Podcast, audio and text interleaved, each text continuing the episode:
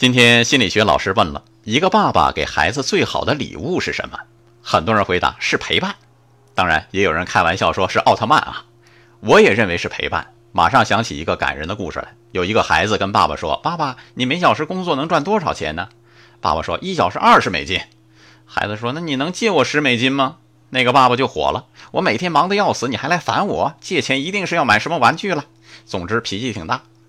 孩子说了：“呃，我我想向你买一个小时的时间，明天你早一点回家，我想和你一起吃晚餐，可以吗？”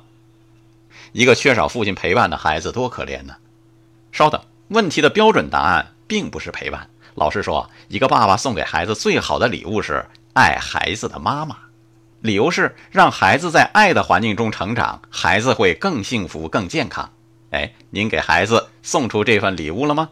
女性朋友。赶紧让自己的另一半也听听。